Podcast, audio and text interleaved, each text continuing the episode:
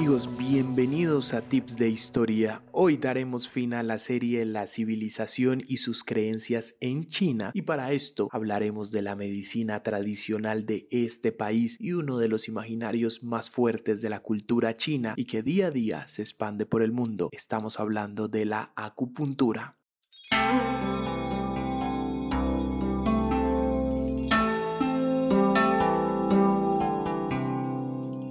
Gran idea de la medicina es la idea de la inmortalidad, esa palabra clave dentro de la estructura de sanación de los chinos. Ellos no quieren morirse y como no esperan una vida eterna, se dedican a prolongarla lo que más se pueda a través de buenas técnicas, incluyendo la acupuntura. Hoy, tema central que mereces conocer de la mano de Tips de Historia y la doctora Clara Rivera, una terapeuta experta en acupuntura, quien nos hablará de este método curativo que desde hace siglos se basa en las creencias que el cuerpo humano es un sistema de flujos energéticos. Así que demos paso a 7 tips para hacer y saber sobre la historia de China y la acupuntura.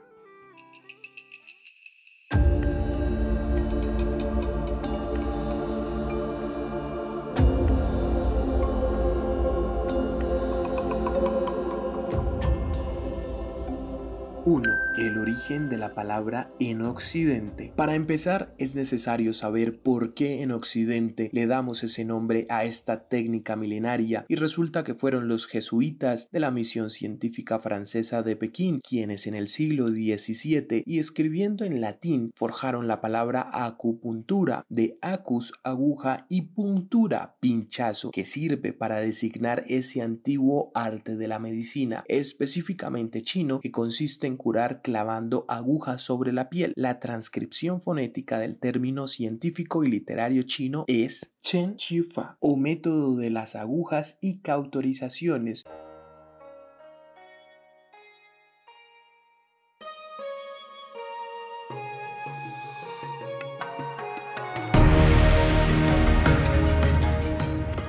Y amigos, les quiero comentar en el punto 2, el imaginario de la medicina china, que en primer lugar y sobre todo lo que corresponde al plano del conocimiento de los chinos, es muy importante establecer la mentalidad que estriba a este sistema médico, que no es una mentalidad científica, lógica y cartesiana a la manera de Occidente. Por el contrario, tiene unos razonamientos analógicos, místicos y no detesta la contradicción contradicción y la ambigüedad. O sea, puede ser y no ser al mismo tiempo, lo que yo les comentaba. Alguien puede ser inteligente, pero también el más ignorante al mismo tiempo. Y son los temas en los cuales siempre nos van a arrojar todos los sistemas de pensamientos de Oriente. Este es un problema para comportar diversas soluciones, ni falsas ni justas, sino simplemente ingeniosas y profundas del ser, según el rigor del espíritu que siempre las conciba y por eso la medicina tradicional, en este caso la acupuntura, se basa en la construcción del ser y la conexión con esos puntos gravitacionales que lo hacen energía y que lo conectan con el universo.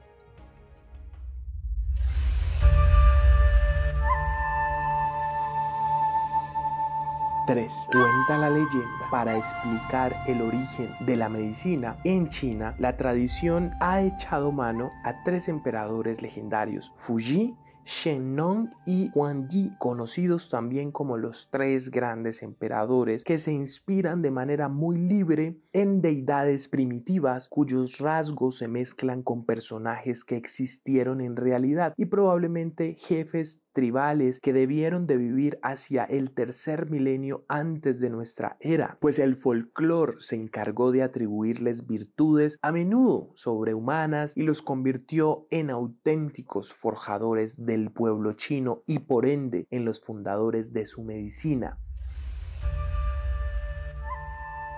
Fuxi, también llamado Baoshi, tenía la cabeza de hombre y el cuerpo de serpiente, todo lo cual le sirvió para dar origen a las tribus del este. Sentado en un altar cuadrado y observando los cambios a su alrededor, fundó la meteorología, la evolución de las energías que se conocerá mucho más tarde como la ley de los cinco elementos o movimientos y inventó los ocho trigramas que representan con ellos los principales estados críticos de la energía. Con estos sencillos símbolos, el cielo, la tierra, el agua, el fuego, el trueno, el viento, la montaña y el pantano, Fuji da forma a la alternancia y evolución de las fuerzas en el juego en el universo y da paso y configura el principio de los métodos adivinatorios que veremos en el Ji Jin o clásico de los cambios. También enseñó a su pueblo a usar estos símbolos y signos para registrar todos los eventos y así se dice que los trigramas de Fuji son los orígenes de la escritura en China. Pues este señor Fuji era un observador. Analizando la tela de la araña hizo la primera red de pesca, advirtiendo que los animales comían determinadas hierbas para recobrar la salud. Encontró algunas medicinas y observando la tendencia natural a presionar sobre las partes heridas, inventó unos útiles, las nueve agujas, pues para acentuar y afinar el efecto de esta presión, dando lugar a la acupuntura la contribución directa de Fuji a la medicina no es tan concreta como la de Shennon o Huangdi, pero la formulación de los principios de la polaridad, la alternancia, la evolución o interrelación representa probablemente el paso más importante del raciocinio clásico y se refleja en todos y cada uno de los métodos y métodos de la cultura china y por supuesto de la medicina.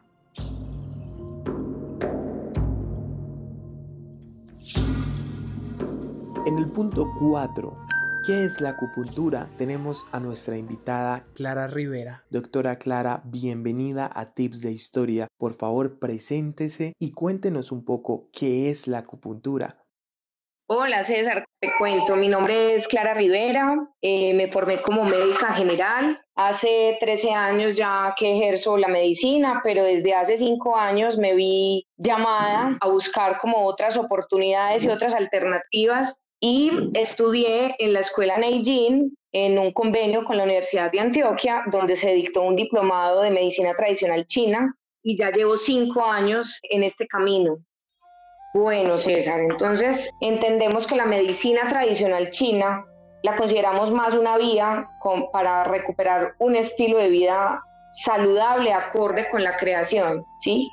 Y ahora que hablas tú, pues, de esto del sentir y del dolor, se parte de, la base que la enfermedad es la consecuencia de esa actitud donde el ser humano solamente busca poseer, mm, ambicionar, y por eso interpretamos el dolor, el sufrimiento y la enfermedad como mecanismos de, de aprendizaje. Y lo que hacemos como sanadores es buscar que el paciente o el enfermo pues despierte a ese cambio y que pueda eh, él mismo eh, generar condiciones de vida que lo lleven a, mejorar su salud.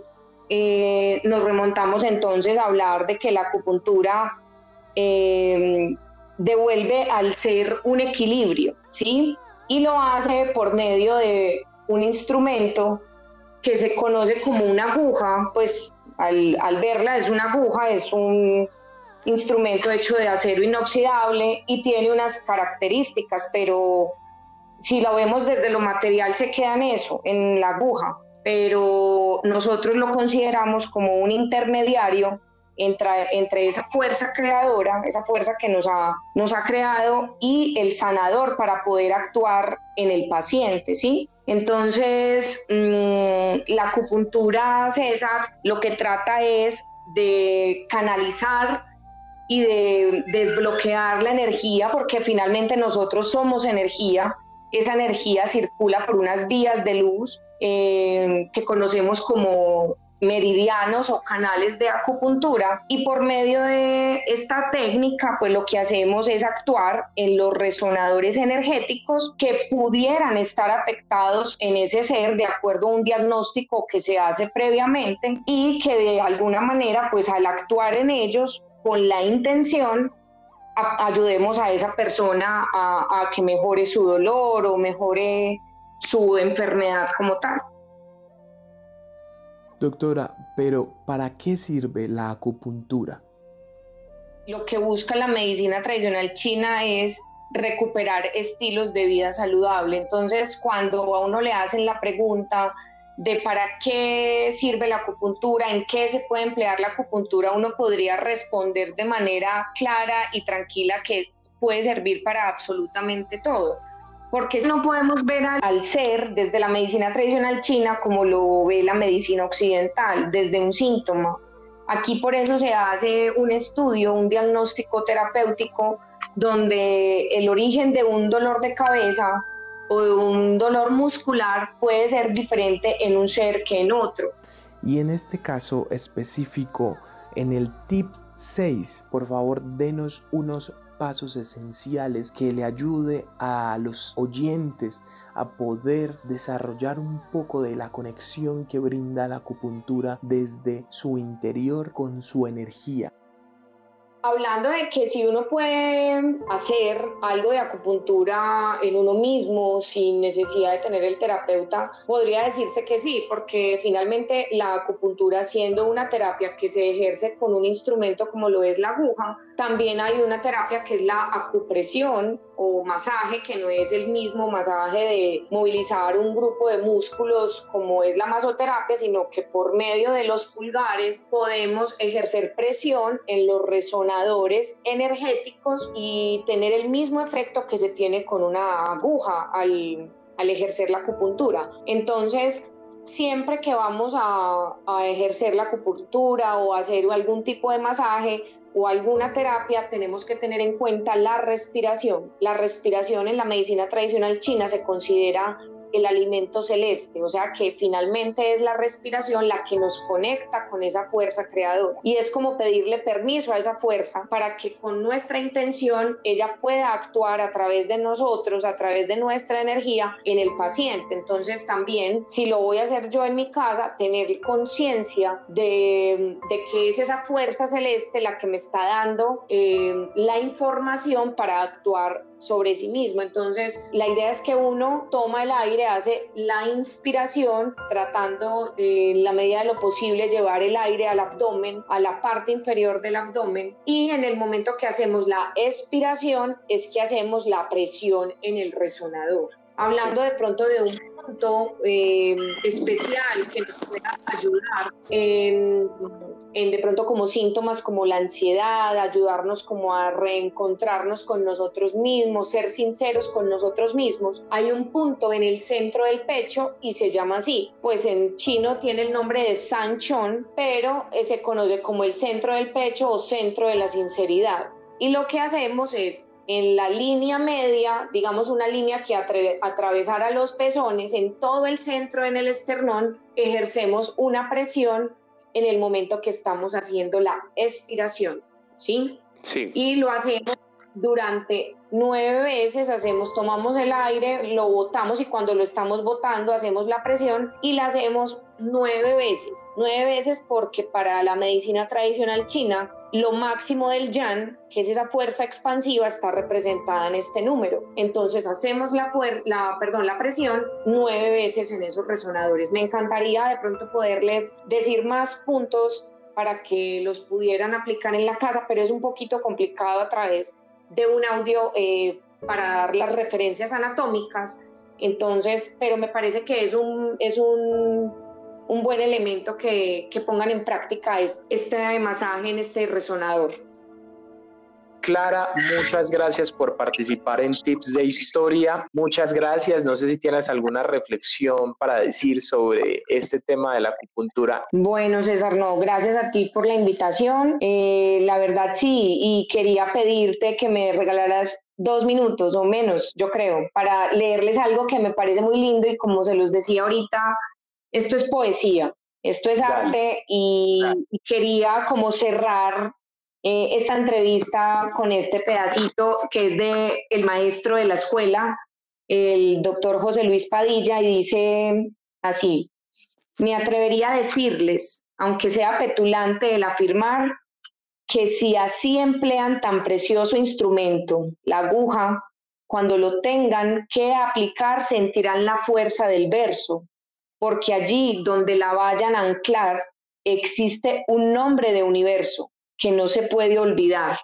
Y eso hará en quien lo haga y en quien lo reciba un milagro singular, en el que lo hizo una tenue serenidad y en quien lo recibió una sonrisa de bondad. Muchas gracias a la doctora Clara por haber participado en Tips de Historia. Bueno, y a la doctora Clara la pueden seguir en Instagram como ClaraMed Alternativa, todo junto, y eh, ella siempre va a estar disponible para darles toda la información respecto a la técnica de la acupuntura y a otras más.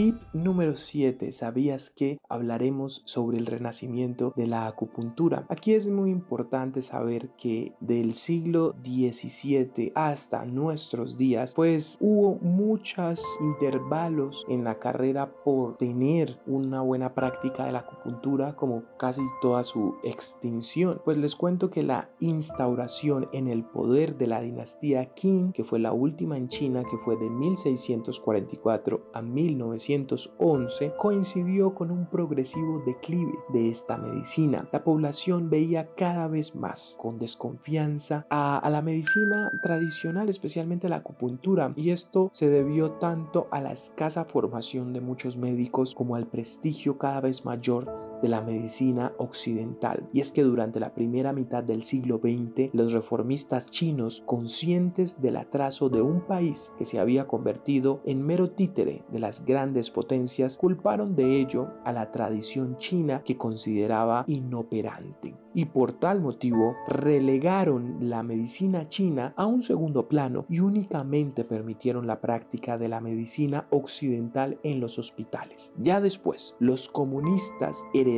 esta visión, pero la pobreza que imperaba en el país los llevó finalmente a sacar partido de la tradición médica china mucho más accesible para los pueblos lejanos. Y es que para ellos decidieron recoger aquellos elementos de la medicina china a lo que se podía despojar de todos elementos místicos o metafísicos y reunirlos bajo la flamante etiqueta de medicina tradicional china, una medicina moderna capaz de amoldarse a los estándares de la ciencia occidental. Se crearon varias universidades para la enseñanza de la medicina tradicional china que hoy en día forma a miles de acupuntores y se abrieron las puertas de numerosos estudiantes extranjeros año tras año cada vez en mayor número estos acuden a formarse a tales centros. Ya en la actualidad, la medicina china goza de una difusión en todo el mundo que jamás había tenido. En Occidente, por ejemplo, de personas acuden a diario a las consultas de fitoterapeutas y acupuntores. Anualmente se publican multitud de libros y se publican incontables artículos sobre esta disciplina. Desde 1976, la medicina china cuenta con el respaldo y la supervisión de la Organización Mundial de la Salud OMS, la ciencia occidental. Por su parte, ha corroborado sus efectos positivos en el tratamiento de numerosos trastornos y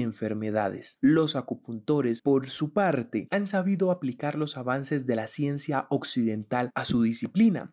Esto ha permitido la aparición de técnicas como la auriculoterapia, la electroacupuntura o la craneopuntura que lejos de invalidar los antiguos métodos, los complementan y brindan a los terapeutas de hoy nuevas herramientas para lograr el mismo objetivo de sus predecesores, ayudar al ser humano a recobrar la salud.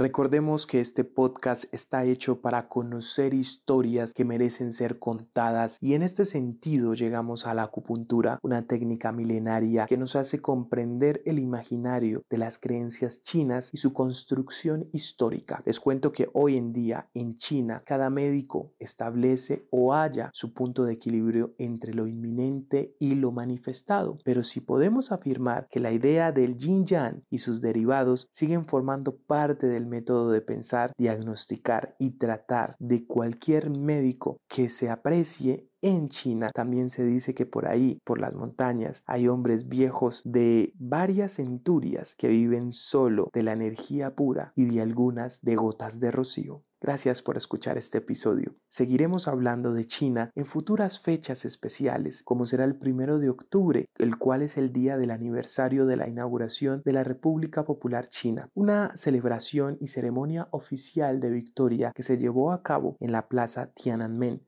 todos estos hechos históricos, políticos de la China reciente, los seguiremos descubriendo. Hasta ahora hablamos fue de China, esa civilización y sus creencias, y pudimos manifestar toda esa energía cósmica que rodea a ese gran pueblo a través del taoísmo, del confucianismo, del budismo, de la seda, de la acupuntura, de sus tres emperadores de antaño que se funden entre el misticismo y la realidad. De esa manera es que podemos descubrir el paralelo y toda la energía que China le brinda a este universo del planeta Tierra. Muchas gracias por escucharme. Les hablo César Dushenko y los invito a seguirme en nuestro Instagram de tips de historia, arroba tips de historia. Feliz día o feliz noche amigos. Gracias.